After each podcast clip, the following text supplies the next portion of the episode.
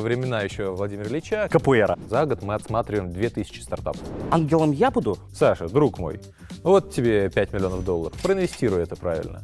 Надо вначале познакомиться. Армен, ты такой красивый, умный.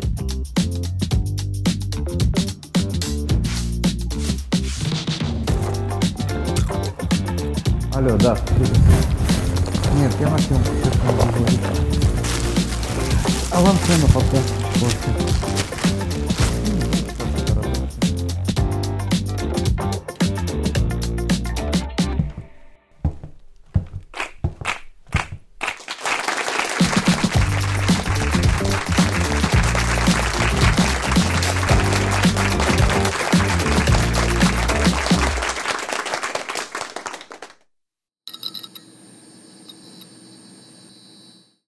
Привет, подожди, пожалуйста, не пролистывай, дай мне буквально 30 секунд, мне есть что тебе сказать. А, Меня зовут Армен Бекларян, хотя за последние 10 лет своего преподавания в высшей школе бизнеса Вышки я больше привык, что меня зовут Армен Ливонович. За эти 10 лет, наряду с общением со студентами, я также познакомился с целым спектром безумно интересных людей, которые готовы рассказать и поделиться всеми теми знаниями, которые они накопили. При этом сделать это а, максимально иронично, с сарказмом, весело и заторно. А, поверь, тебе будет интересно, поэтому просьба, подпишитесь, пожалуйста, на канал а, Авансцена, это наш подкаст, будет интересно. Ну, Дим, я надеюсь, у нас отличный диалог получится, так что да, я уверен, да. Тем да. более, что камера уже пишет. Да, а да. значит, дорогие друзья мои, а, венчурные инвестиции, стартапы, инновации. Я уверен, что этот ряд набил вам оскомину, и, скорее всего, вы его продолжите чем-нибудь в духе инфо-цыгане. Тем не менее, как мне кажется, хайп вокруг э, всех этих новомодных терминов уже прошел. А, У нас есть возможность оглянуться назад, префлексировать и посмотреть, что же из этого вышло. А для этого нам нужен человек, который знает про это все. И сегодня у меня в гостях Дмитрий Курин, а, директор МТС по инвестициям и инновациям. Дима, привет. Да, привет, Армен. А, привет. Ну, небольшой тизер я обозначил, но давай начнем с такого чуть-чуть более общего вопроса. Доколе, доколе наши все гиганты будут становиться еще больше, образовывать э, то, что сейчас новомодно называть экосистемами, да? А, действительно ли это панацея? Вот МТС, эта экосистема, реально действительно нужна или нет? И что под этим подразумевается? Ох, э, вопрос ты, конечно, затронул такой очень философский, общий. Э, Давай попробуем как-то немножко его структурировать и прибиться к тому, что происходит в России, почему экосистемы, ну и вообще зачем, кому это вообще надо. А, Долгое время компании, которые занимаются реальным сектором или там телекоммуникациями, или просто ну как бы бизнесом, а, хорошо себя чувствовали и ничего не нужно особо было. Зарабатывали деньги, платили дивиденды, ну, собственно, развивались. Маржа, маржа, маржа. Маржа, маржа, маржа, конечно, Отлично. да. То есть, ну, то есть P&L наше все. В какой-то момент стало понятно, что у этих гигантов начинают отъедать рынок молодые такие наглые компании под названием стартапы, У нас в России. и у нас в России в том числе, ну и мировые, конечно, гиганты в первую очередь. И стало понятно, что надо что-то с этим делать. Надо или тогда выходить на поляну цифровых продуктов и тем самым не становиться вот этой трубой, да, там к чему как бы подталкивает весь рынок э, телеком-компании. Вы же труба, вы обеспечиваете коннективити, обеспечиваете интернет, все остальное не ваше дело. Те же хотят э, повышать капитализацию компании, да, там, не знаю, запускать новые продукты. И что для этого нужно делать? Нужно создавать продукты, которым ты пользуешься каждый день, которые тебе вызывают позитив, эмоцию и так далее. Сервисы. Сервисы, конечно. И ага. ро- ровно поэтому а, крупные гиганты, у которых есть ресурсы, амбиции, ну и, естественно, деньги, куда же без них, начали строить цифровую экосистему. То есть что это такое? Это набор продуктов вокруг клиента. Ну и, собственно, вот. И сейчас мы видим на рынке несколько экосистем, точнее, несколько компаний, которые эти экосистемы строят, да. И мы одна из таких компаний. Компания МТС создает экосистему вокруг клиента для того, чтобы управлять его эмоцией, дарить новые эмоции через впечатление, развлечения, ну и оказывать продукты и услуги, и на этом зарабатывать. Ага, а ты вот вначале сказал то, что эм, вот эти крупные гиганты компании Да. начали ощущать, что молодые отъедают рынок. да. А за счет чего они отъедали? Ну, значит, э, банальный пример. Раньше мы как все звонили, пользовались телефоном? Звонили, ну, как бы, через сотовую ну, сеть, я голосом. крутил, ну, крутил ты, вот ну, это ну, это да, как да, во времена еще Владимира Ильича, как Да. бы, это твое Ага. любимое, да. Да. Да, но мы-то уже пользовались смартфонами, и э, когда пришли сервисы over the top, OTT так называемые, WhatsApp, Viber, стало понятно, что они используют как бы connectivity, передачу данных от оператора, но дополнительно зарабатывают уже на рекламе, на доп-сервисах и так далее. И в этой value chain, в цепочке, там нет оператора связи. Мгм. И ну, стало понятно, что как-то не годится. Так, понятно. Так, хорошо, есть молодежь. А, так что вы Да. делаете? Вы эту молодежь себе берете на работу, вы ее, и вы ее нанимаете. А, ну и, естественно, мой вопрос по поводу бизнес-инкубатора, вот эта вот замечательная вещь. В частности, насколько я понимаю, ты имел э, непосредственное отношение к появлению на свет бизнес-инкубатора от компании МТС. А, расскажи, пожалуйста, вы Э, их забираете себе, да. загоняете в рабство. Ребята, давайте, отдайте свой продукт. Понял, Это, это любимое, это твое любимое и Да, любимое да. Вышкинское, видимо. Ага, Нет, да. мы про другое. Так. Да, то есть смотри, давай разделим. Все-таки как бы корпорации, которые нанимают людей для выполнения функций, это одна история. А, инкубация, акселерация, работа со стартапами, развитие — это другая история. И, и бизнес — это третья история. Ну, то есть бизнес-вертикали, существующие там а, направления развития бизнеса — это, это третья история. Вот мы занимаемся вот этой историей серединкой, то есть мы не занимаемся наймом или наемом сотрудников, но мы косвенно помогаем, да, как бы привлечь аудиторию предприниматели захотят устроиться на работу, или студенты после вышки подумают, а куда пойти? А вот МТС классные ребята, делают классные продукты, а еще у них есть работа со стартапами. Пойду-ка я к ним. И вот как раз вот мы отвечаем за эту часть. И э, у нас это не называется бизнес-инкубация, потому что инкубация это все-таки когда ты из нуля, из идеи э, проращиваешь и создаешь какой-то MVP. Мы работаем с более поздней стадией, мы работаем со стадии уже готового продукта. А менторство есть все-таки как-то какое-то подразумевается, А, чтобы Ну смотри, Подготовить э, ребят. менторство подразумевается, когда я вот как Дмитрий Курин прихожу в школу экономики и вместе с вами делаем бизнес-инкубацию для того, чтобы менторить Так, и вы это записали, ребят. да, на камеру? Да, Курин да. ко мне приходит, делает бизнес-инкубацию. Так, Да, так, да, так, да, так. да, да. Это, это как бы ну, немножко Ага. другая история. Все-таки мы про что? Вот есть бизнес-компания МТС, вот эта экосистема. Мгм. Чтобы экосистема росла и развивалась, что нужно? Нужны продукты. Где взять продукты?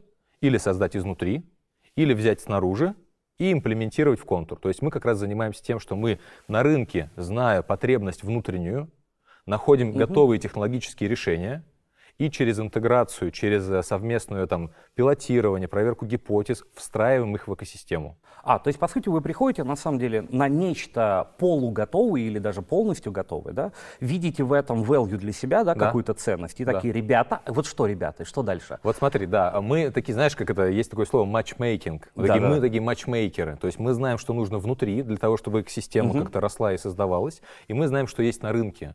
То есть мы, знаешь, 360 головой крутим по рынку и понимаем, какие технологии, какие продукты, в каких э, регионах и так далее. И знаем внутри потребность. И мы их соединяем. Когда приход... мы нашли хороший продукт, мы что говорим? Ребята, у вас есть классный продукт, у нас есть потребность. Давайте провалидируем, как ваш продукт решает нашу потребность. Давайте сделаем пилот. Что такое пилот? Мы определяем а, там, критерии успеха этого продукта, мы определяем период, ну, не знаю, 2-3 месяца, по итогам которого мы скажем, решение классное, давай дальше сотрудничать. А вы им за пилот платите? Платим за пилот. Платите за Да, пилот, да. Мы окей. одними из первых корпораций вообще в России перешли на модель платных пилотов. Многие до этого говорили, ну, как бы им же ничего не стоит, пусть придут, как бы покажут, ну, а дальше мы разберемся, что с ними делать. Э, Изначально, когда я эту историю строил, а я ее там как бы создавал с нуля, не было раньше этой функции э, в компании, да, там вместе со своей командой. Изначально было такое must-have. Мы оплачиваем косты, которые стартап-предприниматель тратит на интеграцию, на работу с нами. Мы оплачиваем пилот. Ага, то есть определили критерий успеха, Да. заплатили денежку, ребята, давайте, Да. выкатили, видимо, вы им выкатываете тех задания, да? Да. Они выполняют эту работу, вы смотрите на итоговые показатели, окей, все зашибись, что дальше? А дальше есть как-то прорва возможностей. да, Так, да, так, дальше так, мы так. такие говорим, слушай, классно, мы готовы использовать это решение сами.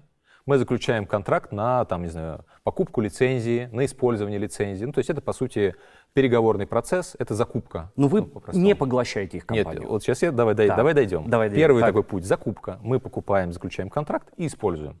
Второй вариант, мы говорим, классное решение, оно хорошо встраивается в экосистему, и мы понимаем, как оно дальше будет расти.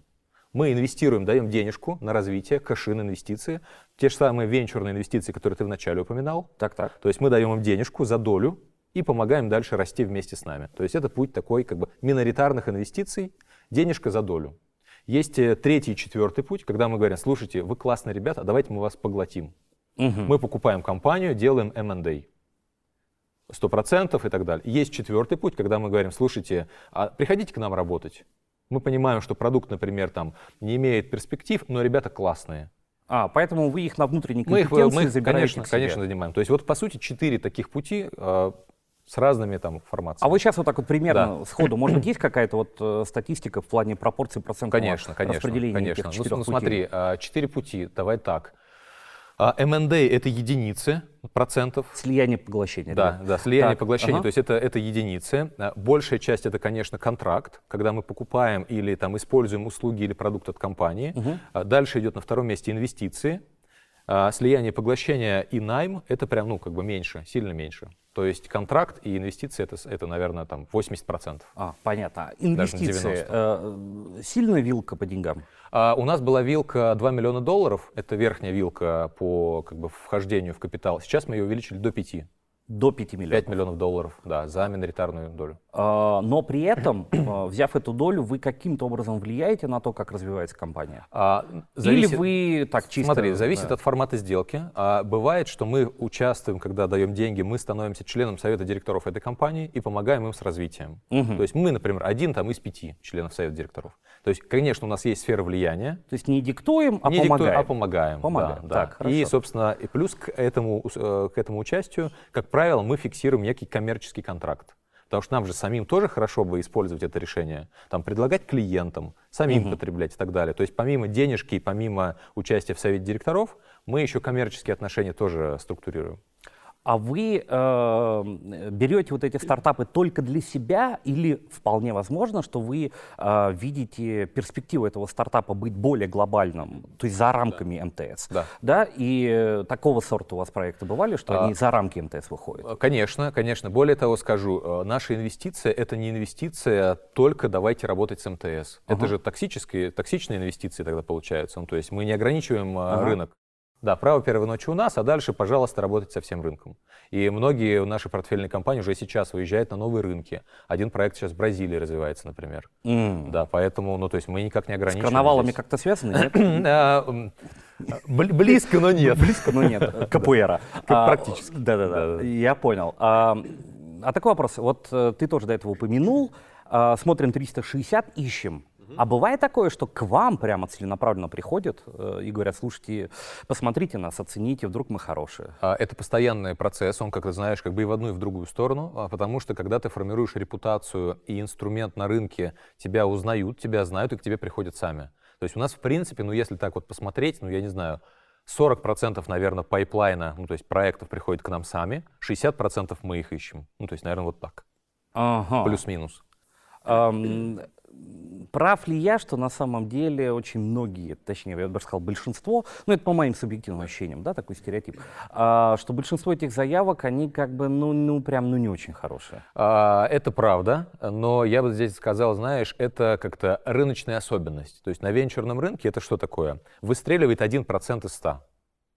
И в целом наша конверсия подтверждает, что, ну вот представь, там, за, за год мы отсматриваем 2000 стартапов. Это примерно оценка. За год 2000 стартапов? Да, да. Это мы отсматриваем вот, вот этим вот нашим... Э, ну, то есть а, где-то около 6 заявок в день, да? То, ну, тут как да. бы вряд ну, ли понял, можно да. сказать днями и так далее. Это понял, скорее да. как бы некая сезонность имеет, но не суть.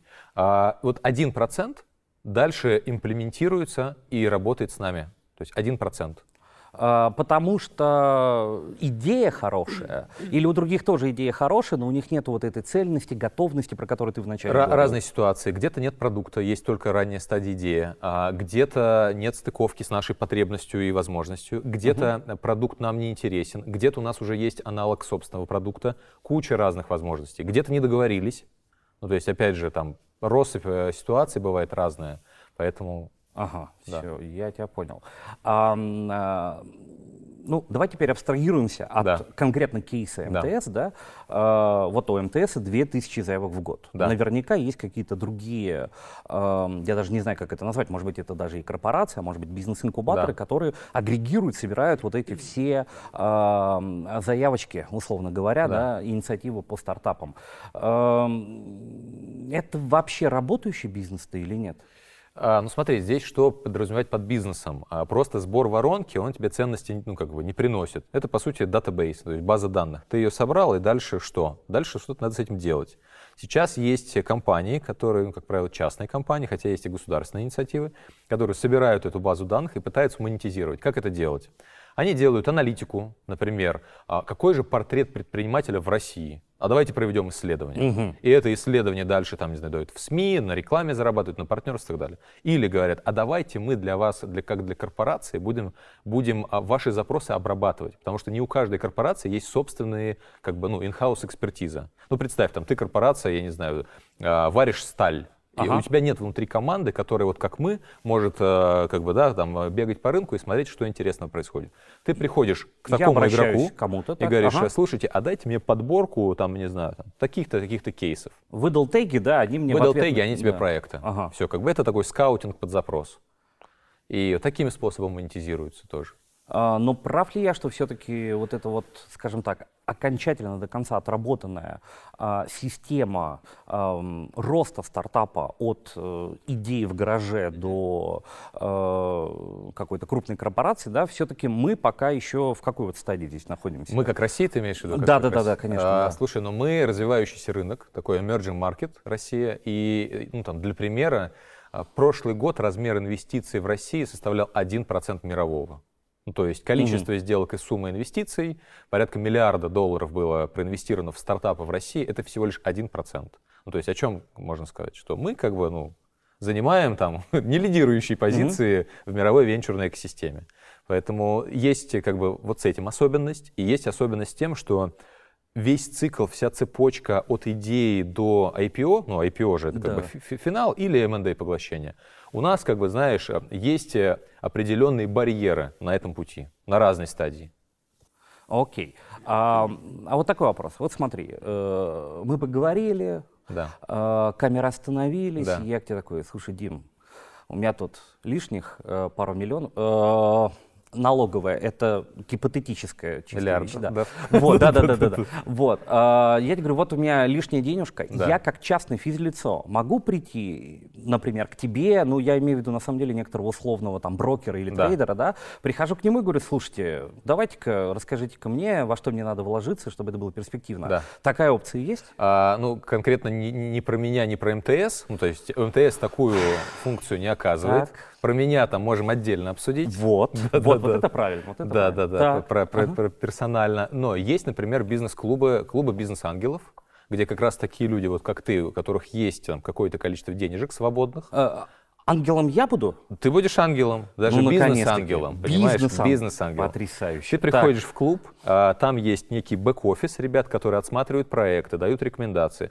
И ты такой сидишь, этому хочу, этому хочу, а этому не хочу. А, то есть вот и, это, ты, и ты выбираешь. вот это да. вот э, клубные, да? Вот это Конечно, вот, да, конечно. ага, и так. ты дальше как бы, да, да, свои денежки разинвестировал. А вот если я в этом ничего не смыслю, не понимаю, есть ли человек, который мне может в этом помочь, я к Да. нему обращаюсь, Да. как с обычными э, Примерно. вложениями Да, в да, да, акции, да, да. Ну смотри, то есть есть э, вот в этой области такой частной инвестиционной, есть некие брокеры, есть клубы бизнес-ангелов, а есть э, венчурные фонды, в которые ты можешь прийти, но там как бы порог входа немножко выше. Приходишь и говоришь, ребята, вы опытные венчурные инвесторы, ну я не знаю, приходишь к Александру Галицкому в Алмаз и говоришь, Саша, друг мой, ну вот тебе 5 миллионов долларов, проинвестируй это правильно. Э, вот так прям могу зайти, да? Отлично, отлично. Не, ну надо вначале познакомиться, Но мне больше нравится, что ты уже так к нему заходишь. Так, э, в следующий раз меня позови, пожалуйста, с собой. Я постою там просто. Да-да-да. А, а, а, Окей. а, ну вот у меня в голове еще один стереотип, что вот словосочетание бизнес-ангел это вот как раз-таки какой-то миллиардер, который реально действительно может себе позволить там, вложить большую сумму денег, особо mm-hmm. не почувствовать никаких от этого потерь, да, а, ну вдруг действительно что-то там стартанет. Выстрелит, да, да, да, это да. чем-то, если честно, мне это в большей степени, опять, может да. быть, это стереотип, но оно мне почему-то напоминает, э, знаешь, такой финальный покерный стол, ага. осталось там 2-3 человека, и у одного весь стек. Он, знаешь, он знаешь, он даже карты с раздачи не открывает, он ага. просто такой на блайндах да. сразу all-in и все. Да. И это в любом случае выигрышные стратегии, даже не важно, какие у него карты, понимаешь, uh-huh, да? То есть uh-huh. создается впечатление, что люди с деньгами да. зарабатывают еще больше денег. В этом вся идея. Слушай, ну тут э, такой риторический ты вопрос задаешь. Да? Э, как, ну, смотри, когда у тебя капитала 10 единиц, то, конечно, ты можешь эти 10 единиц разложить по трем или четырем разным инструментам. И с вероятностью там высокой кто-то из этих инструментов вырастет, ты заработаешь, и ты молодец. Когда у тебя не 10 единиц, а одна единица, ты будешь сидеть и думать, а куда же вложить, а как бы не потерять. Ну, ты понимаешь, принцип да. портфеля. То есть и здесь, как бы, когда у тебя есть большой капитал и разная степень рискованности и отношения к этому, ты можешь ну, по-разному им распоряжаться. Но это на самом деле заблуждение в том плане, что бизнес-ангелами становятся только миллиардеры. Нет. А, топ-менеджеры, топ-менеджеры крупных компаний инвестируют, а, частные предприниматели инвестируют, то есть накопили определенный дивидендный доход, а, зарабатывают да, там в основном бизнесе и вкладывают в стартапы. Как бы есть, есть такие примеры. Ну, то есть топ-менеджер МТС да. расширил экосистему. Абсолютно. Э, пошел, значит, по карманам и подушам. Да. Собрал. Так. Э, у МТС еще больше увеличилась капитализация. Он еще больше получил дивидендов, и он же бизнес-ангел. А, ну, не совсем так. Все-таки надо разделять. Бизнес-ангел — это частное лицо все-таки. Это не корпорация. Корпорация, когда инвестирует деньги, получает ретерн и дальше реинвестирует, это венчурный фонд. У нас есть как раз такой инструмент, мы, это называется венчурный фонд, а бизнес-ангел это все-таки как вот мы с тобой, частные лица. Безотносительно МТС, безотносительно других компаний, у нас с тобой есть э, накопленные средства, и мы хотим их инвестировать. Как бы это, это разные субстанции. Если ты, например, придешь э, к какой-то крупной корпорации и скажешь, слушайте, а я не хочу в бизнес-ангелы, угу. я не хочу как бы к частным брокерам, я хочу в корпорацию, возьмите мои деньги и проинвестируйте. Ага, скорее вот всего, как. ну как бы зависит от модели корпорации, скорее всего, они тебе откажут. Скорее всего. Потому что корпорации мыслят большими чеками, корпорации предпочитают институциональных инвесторов, таких же корпораций или таких же партнеров, частных лиц редко-редко привлекают. Поэтому там твой путь и мой путь — это скорее бизнес-ангельство, или частное менторство, или какой-то брокеридж, ну, то есть не, ну, то есть не безотносительно корпорации. Угу, угу, я тебя понял. А, но вот все-таки есть такое впечатление, что большинство да. а, вот этих стартапов, вот этих прекрасных начинаний, они находятся очень близко к сфере IT, да? да. То есть все-таки основной бум, он связан именно с современными назовем это так, IT-технологиями. Да. Да? А, отсюда возникает интересный вопрос. А, с учетом, а, давай это деликатно как-нибудь назовем, полузакрытых границ, при котором ресурсная возможность, угу. а ресурсы, они просто технические ресурсы, они крайне необходимы да. IT-сектору. Да? Да. А, можно ли говорить про то, что а, российские стартапы продолжат выдавать инновационные решения и помогут, например, МТСу, да. еще улучшать свою экосистему? Невзирая на вот это вот обстоятельство. Ну, смотри, э, несколько факторов. Первое, наша страна не, как бы, не, не размером Москвы, наша страна имеет как бы, большую, большое население, большое количество умных людей, которые в том числе учатся в высшей школе экономики, конечно. Безусловно. Мы это знаем. В основном на программе бизнес-аналитика и система больших данных. Магистрская программа, приходите, пожалуйста. Я да, минутка рекламы. Да, да, да. Да, то есть э, в моем понимании э, полузакрытые или закрытые границы в моменте вот так не обрушат инновационный рынок.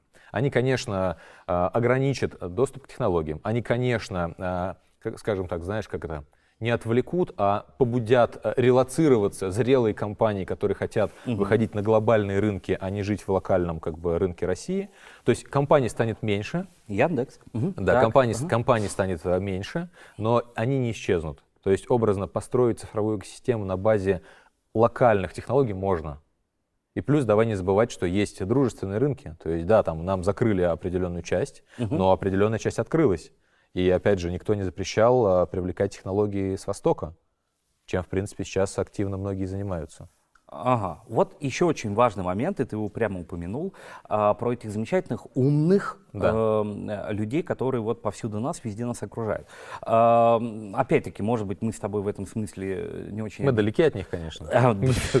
Это да. Вот. А, но, тем не менее, мы как оно всегда бывает, э, про свою страну всегда думаешь очень хорошо и возвышенно, но mm-hmm. мне кажется, все-таки это действительно так, что у нас в стране много дико талантливых э, людей. Но mm-hmm. опять создается впечатление, что нету то, что можно было бы назвать, наверное, бизнес-жилкой, да? да. То есть есть э, возможность создать технологию, но нету представления, как ее монетизировать. Абсолютно. Вот, э, Абсолютно. вот вопрос, есть ли какой-то механизм, э, вот в своем осмотре да. на 360, да. вы находите момент, когда вы находите чисто технологию и сами додумаете, какая у нее будет монетизация?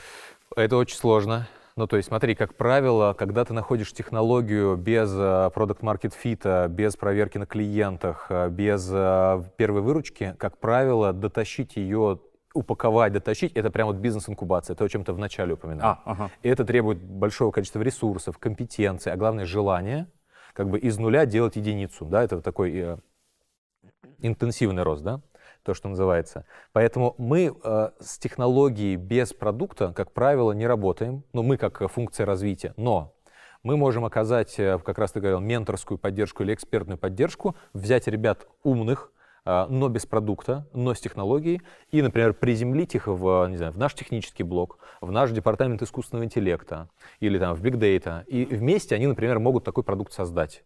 То есть это уже такая, знаешь, in-house работа с а, вот этими там талантливыми ребятами. Но это не, там, э, не акселерация, это не инкуба, это не венчурный бизнес. Потому что это скорее как бы надо доготовить, доварить этот суп, прежде чем начать его кушать. Все, я тебя понял. А вот, вот эти вот самые э, ребята, которые, тем не менее, приходят да. к вам с хорошими решениями, да. просто чтобы иметь представление, это нынешние студенты, им 20 лет. Они закончили, что-то попробовали, побились в стену, им 25. Или это уже такие прожженные ребята, которые, значит, за 30 э, и приходят к вам. Слушай, вот это, наверное, самое большое такое, знаешь, псевдопредставление о том, что стартапер это студент, который, да, да, там, да, как, да. и так далее. Это не, в России это не так, да, да, да и в мире это не так. В России предприниматель это мужчина средний возраст 35-36 лет, так. который примерно 10 лет отработал в корпорации, который обладает экспертизой профильной в той вертикали, в которой он хочет создавать стартап, он находит единомышленников и запускает продукт. А, то есть он уже наелся на самом деле, да. он уже наелся да. и понял, что может больше, да. находит в себе потенциал да. силы и находит команду единомышленников. Да, да. Вот это примерно портрет предпринимателя. Конечно, есть исключения, есть и стартаперы, вышедшие из вуза, которые там в инкубаторе что-то создали, какой-то MVP. Сейчас много вузовских программ, знаешь, ну ты наверняка это лучше меня знаешь, делают дипломную работу как стартап, да. понимаешь? И да, оттуда да. что-то рождается. Ну, то есть э, не очень как бы большая вероятность оттуда что-то большого получится, но какие-то проекты есть. И там есть и другие, как бы, да, там стадии зрелости. Но в среднем предприниматель в России вот он вот такой. То есть он довольно уже опытный как бы человек, прошедший путь. Но, согласись, было бы полезно взять вот этот опыт, э, который человек накопил 35 годам. Да. Понятное дело, что чисто с его слов э, да. это абсолютно ничего не значит, и э, не сможешь пропустить какие-то фазы, да, да. но уж точно ты можешь избежать каких-то очевидно ошибочных решений. А вы приходите к молодежи в вузы с образовательной целью, то есть не с целью, э, да. ребята, давайте нам стартап, да а объяснить им, как им 35 годам этот стартап выдать. Смотри, приходим, и в принципе сейчас есть два трека. Трек э, такой карьерный в найм, ну то есть прийти на работу, трек карьерный в предпринимателя. Мы, как э, крупнейший работодатель в России, uh-huh. эти оба трека поддерживаем. У нас есть в найм прийти, там, пройди стажировку, э, приди на работу. Трек предпринимательский мы вместе с МШУ Сколково э, запускаем уже, по четвертый год программу MOVE. Это, это так, студенты ага. Э, там, ну, последних курсов, кто закончил бакалавриат и идет там в магистратуру. Э, два года они обучаются на этой программе и создают продукт, создают стартап как раз. И вот это вот наш трек, я там тоже ментор, помогаю отбирать проекты, помогаю э, стартаперам ну, как-то самоопределиться.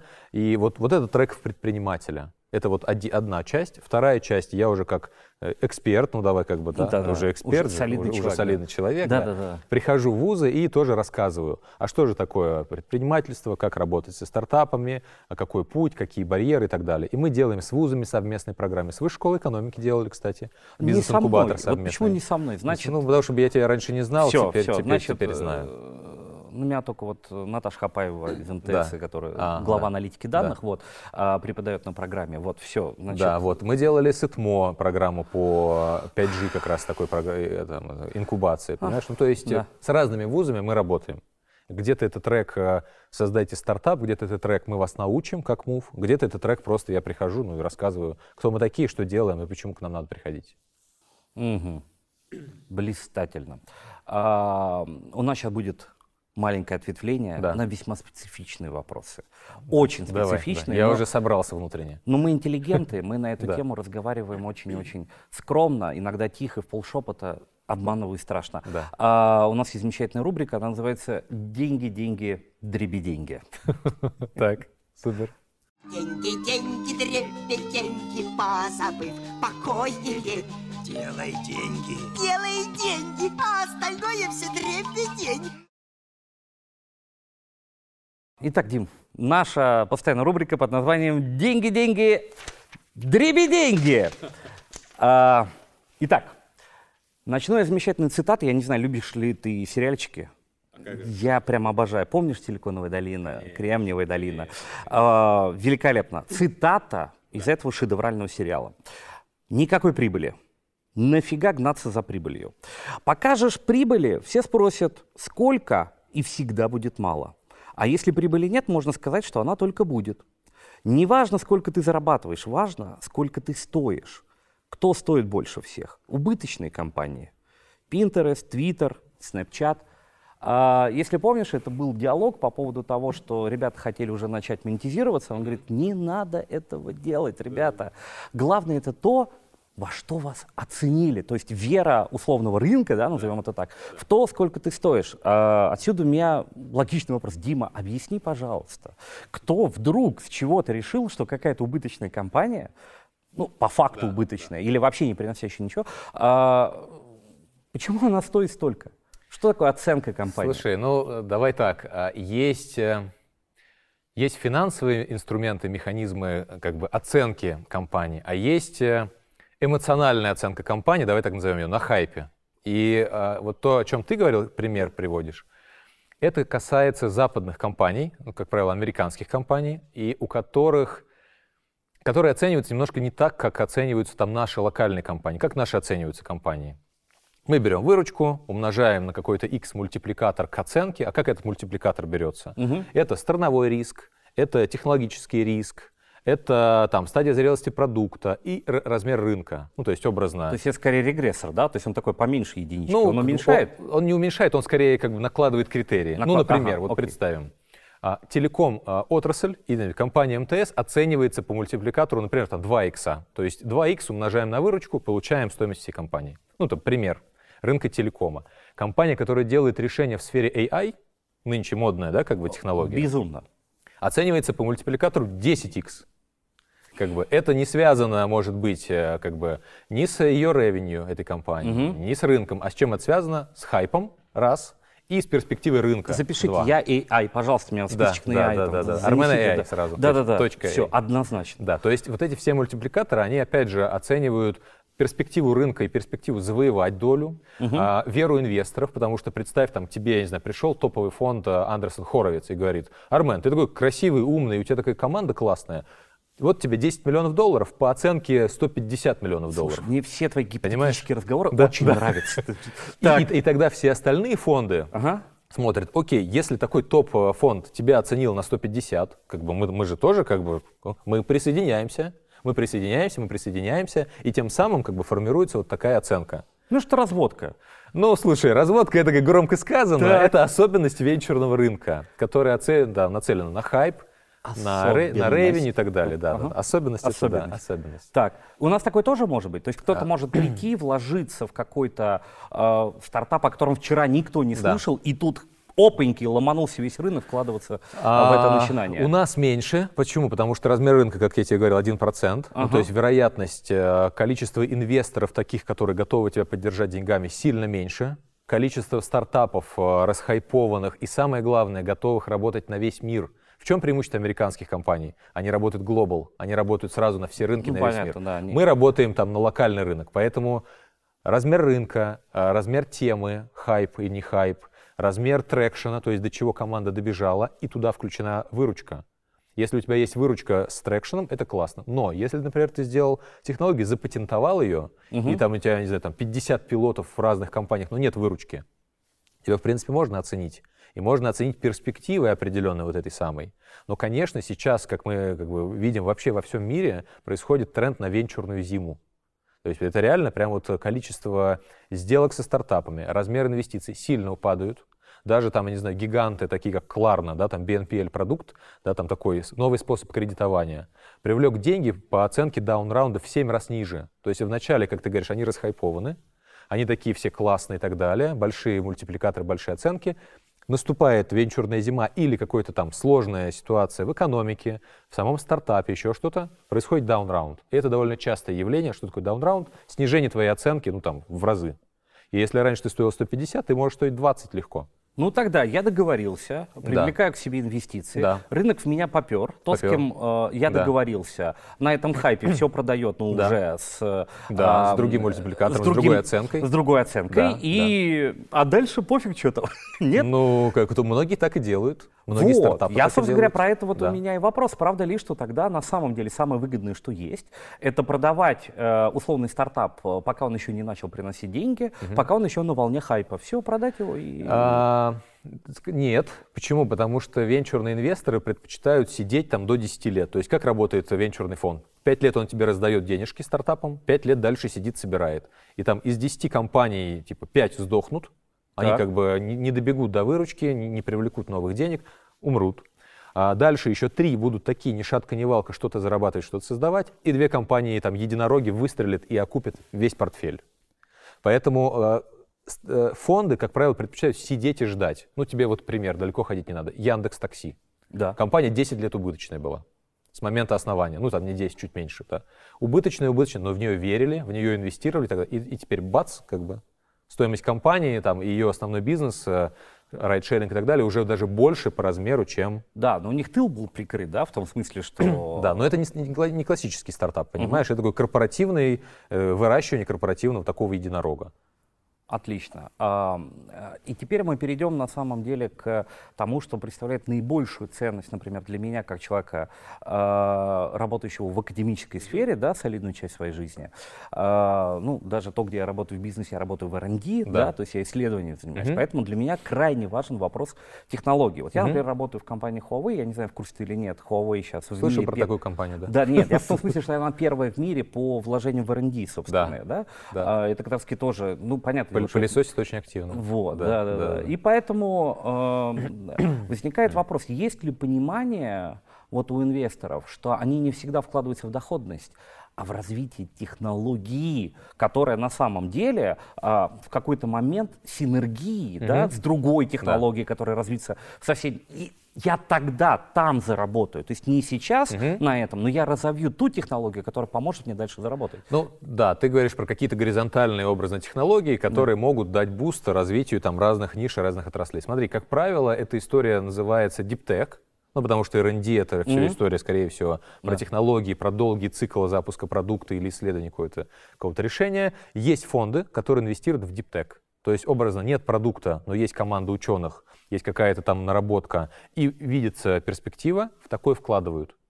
Ну, то есть, но как бы это, это не там образно половина инвесторов, это определенный как бы круг таких вот фокусных инвесторов, которые в этом разбираются. Потому что основная проблема какая инвестора?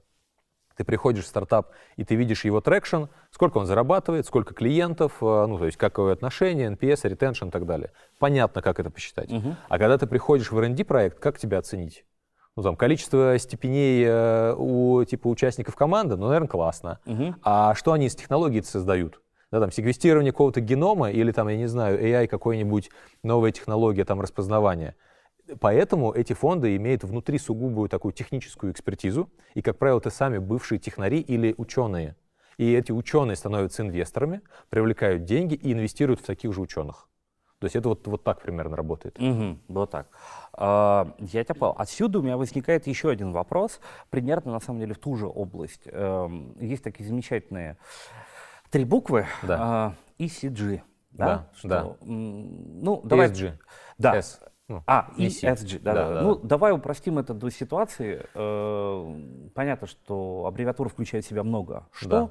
но давай это упростим до социальной ответственности, Да, до такого давай. простого словосочетания. Да? Вопрос, э, когда вы, например, в рамках Да. МТС или в целом, какова ситуация по рынку безотносительно МТС, когда вы видите какой-то проект, и у него есть социальная компонента очень значимая, а, это сразу как бы, ребят, до свидания, или вы готовы рассмотреть социальную значимость как аргумент в пользу вложения в этот проект? А, Смотри, здесь я предлагаю разделить две субстанции. Субстанция интереса корпорации, МТС, не МТС, без разницы. То есть компании это зачем-то нужно. Как правило, мы знаем зачем.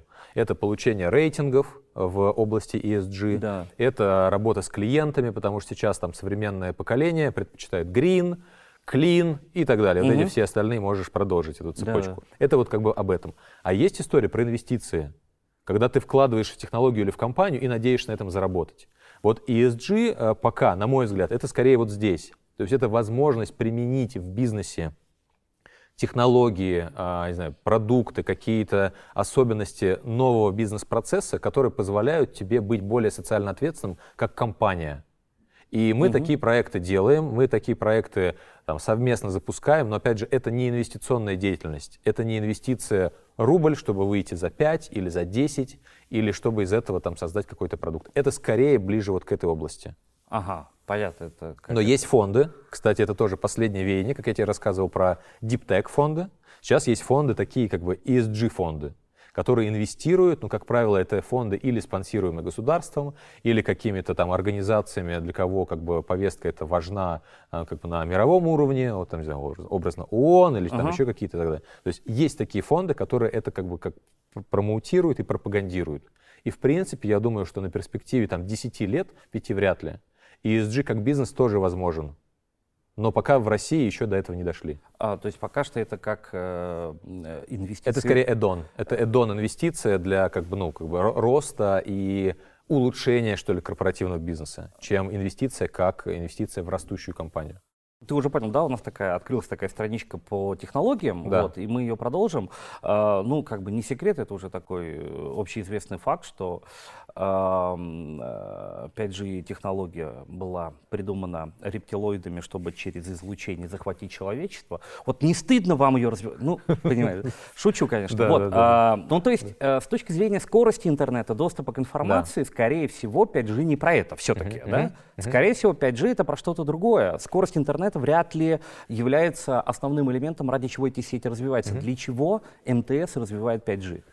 Для того, чтобы обеспечивать э, минимальную задержку и высокую скорость передачи картинки, управляющего воздействия на робот, чтобы, собственно, там, технологии помогали нам жить. О, вот сейчас как раз э, в конце недели в Иннополис поеду, роверы же э, Да, Яндекса там. да, вот, вот Яндекс... Там целая история да, про да. то, как их вынимать и выгребать. из, Конечно, да. конечно. Как, как данные передать, как их собирать. Или другой кейс, да, там прилетает самолет в аэропорт, да, там куча данных на борту. Тебе как это передать? Не знаю, шнурком, что ли? Ты будешь там стоять два часа или три. Или по воздуху. Оснастил высокой скорости передачи, там прием передатчик, данные самолета там за несколько минут тебе за там полтора гигабита, хоп, скачались.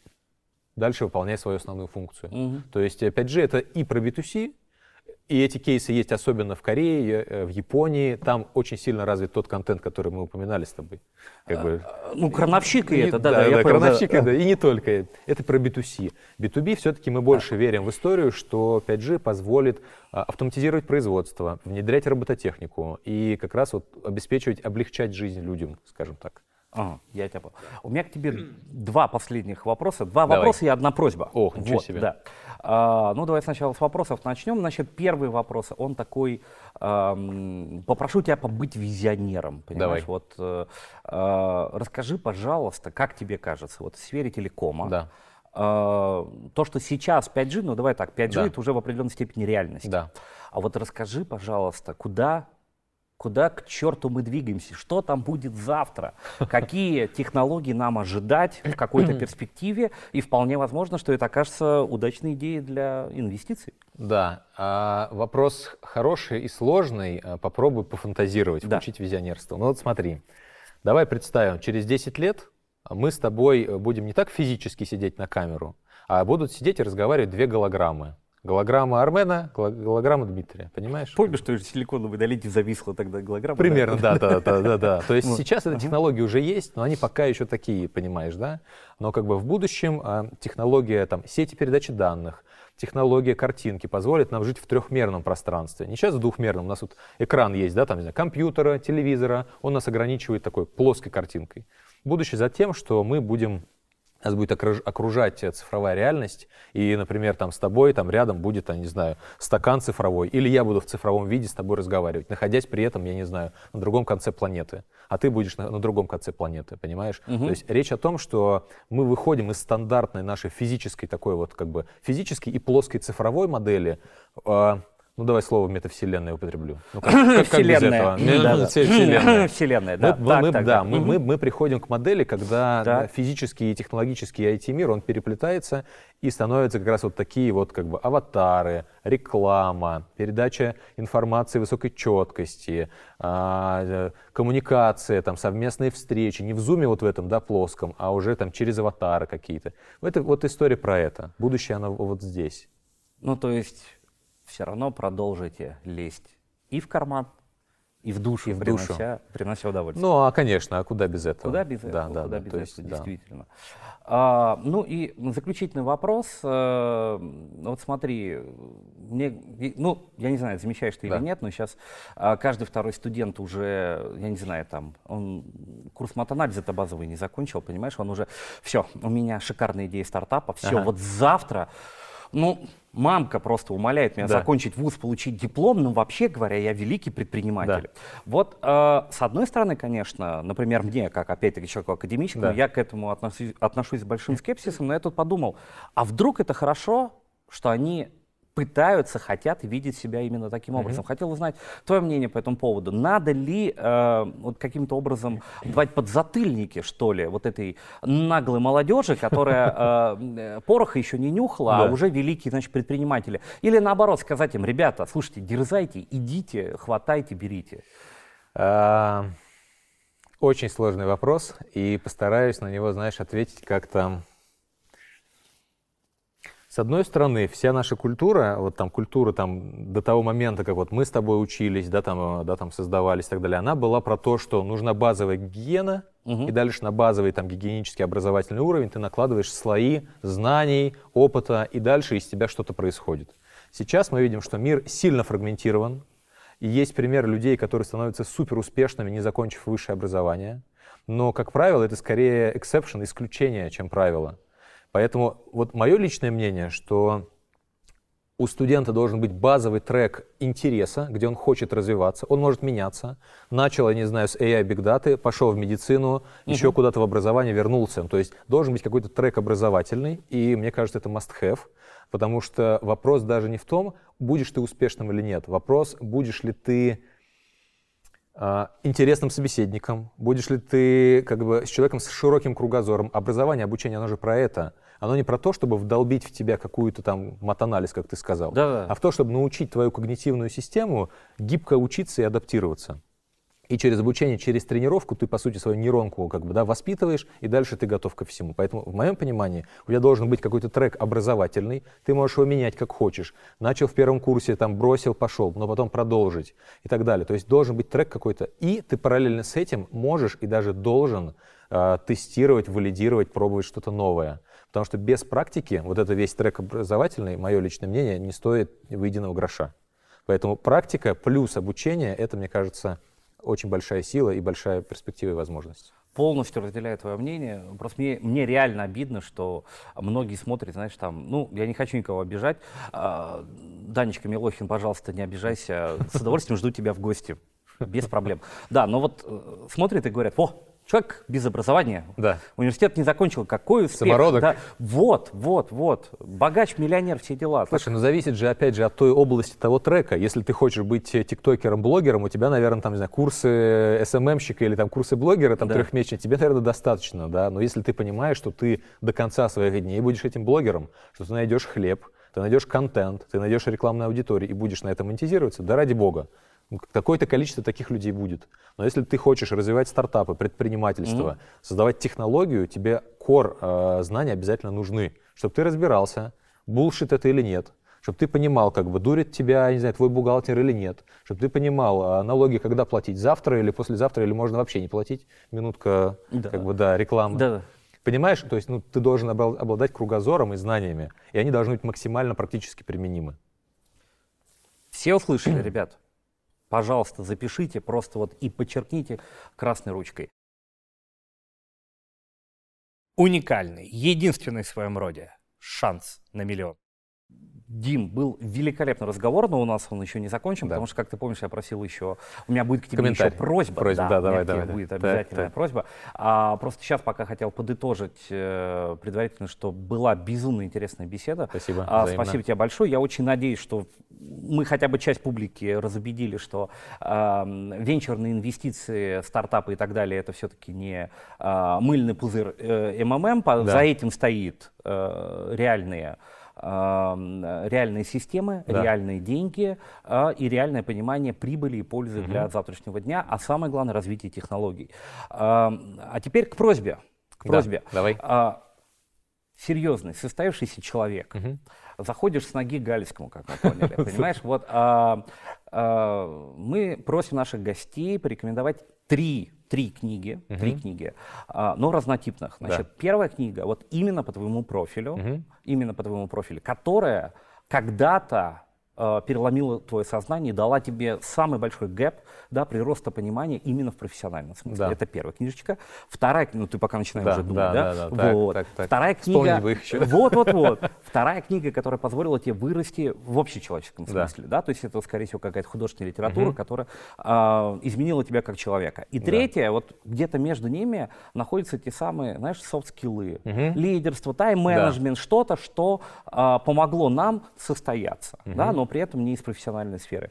Вот, э, если у тебя есть возможность, порекомендуй, пожалуйста, эти три книжки. Пока ты думаешь, я просто скажу а, нашим замечательным подписчикам а, и в целом зрителям, что, во-первых, вам надо подписаться, во-вторых, вам надо м, прожать колокольчик, в-третьих, вам надо написать комментарий, и после этого, ну, например, расскажите, насколько у меня шикарная бабочка, насколько шикарен Дима, а, и после этого вы уже сразу участвуете в конкурсе, дальше абсолютно случайная рулеточка, а, и три человека получат три обозначенные, а, ну, каждый по одной, конечно, а, Да, да. обозначенные книги.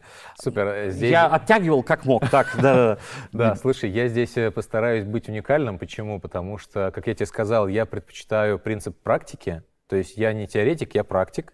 Поэтому, а, ну, ну, раз ты хочешь книжечку, окей, хорошо.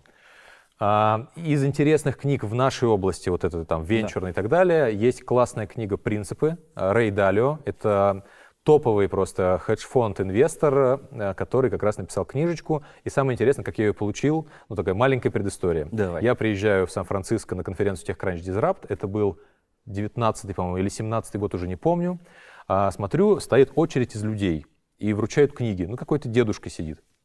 Я думаю, что за дедушка? Что... Ну, встану в очередь. Ну, как, Ну да, да. Раз что-то дают, надо У же нас так взять. принято, да. У нас так принято, Да, да. да. Раз очередь. Я встаю, как бы разговариваю с человеком в очереди, говорю, слушай, а чё- чё- что за дедушка? Что там? Ты что, говорит? Это вообще номер один. Позорище вообще, Позорище. да, да, да. Это номер один. Приехал хедж- тут на конференцию. американский, самый богатый человек там чуть ли не и так далее. Это Рэй Далио. Я говорю, ну окей. А что он написал? Ну все, ты, ты Не, как что бы за в днище невежда вообще просто там дно, свалился. дно. Да, так, ага. Да, ну, в общем, я опозорился, но я получил эту книжечку с автографом, прочитал и, собственно, рекомендую. А, дальше, художественная литература. У меня такой, знаешь, какой принцип? Вот вся вот эта школьная программа образовательная, которую мы проходим, и я иногда перечитываю уже в таком более там, сознательном возрасте, и я когда, не знаю, там, 5, может быть, лет назад, может быть, да, там какое-то время, я перечитал «Войну и мир» Толстого. Мгм. И я по-новому взглянул, и я понял, ну, как бы, сори, минутка такой, как бы, философии, я понял, что за 200 лет человеческая природа не изменилась. Человеческая природа с точки зрения нравственности, морали, отношения к другим людям, Ну, то есть вот как было, так примерно и осталось. Падкости до соблазна. Абсолютно. То Вот, есть вот, у меня вот было такое открытие. Я как бы, когда еще был в школе, там прочитал, ну, немножко там с другой уровень, осознанности. Сейчас я понял, что, слушайте, как бы, ничего не меняется. И с точки зрения такого, какой третий был? А третий вот по софт-скиллам что-нибудь. По софт-скиллам. Да. Смотри, soft skill, мне кажется, он не про книжечку, он скорее про Безусловно. тренинги и про какую-то практику. Ну, то есть вот, вот а об нам этом. что-то вручить надо человеку. Может быть, какая-нибудь э, А, настолка, может быть, какой-то... а, м, у тебя tips and tricks какой-нибудь есть, да? Да, ну смотри, что-нибудь. мне в свое время помог э, тренинг публичных выступлений, и он не только про то, как выступать на публике, он про то, как внутренние барьеры, вот эту вот внутреннюю зажатость преодолеть. себя, да? преодолеть. И вот я рекомендую, ну то есть как бы там есть разные тренеры, вот я проходил Александр Петрищев, это было давно еще, то есть это не с точки зрения рекламы, пожалуйста, используйте любые. Э, С точки зрения... а, Александр, Да, да. Я готов еще раз вас порекомендовать. Да, Вы, да, да, да. Ну, то есть вот, вот я проходил, проходил его тренинг, и мне тогда было очень полезно. Причем у меня уже был опыт выступлений, но я как-то заново себя открыл с точки зрения барьера, работы, какого-то даже майндсета мышления, понимаешь? И вот мне кажется, вот такие практические курсы очень полезны. Потому что ты прочитал книжку, опять же, двухмерное сознание двухмерно отложилось в голове, как бы у у меня немножко, ну, как-то я визуал. Ага. Поэтому я предпочитаю как это трехмерную картинку. Очень понимаешь? понимаю, да. Понимаешь? Да, поэтому вот рекомендую такие тренинги. Спасибо тебе большое, Дим. Это было шикарно. А, и в конце Да, у нас всегда все заканчивается. Ну, подкаст называется «Авансцена». да. Поэтому мы с тобой сейчас на эту самую авансцену и выйдем. Давай.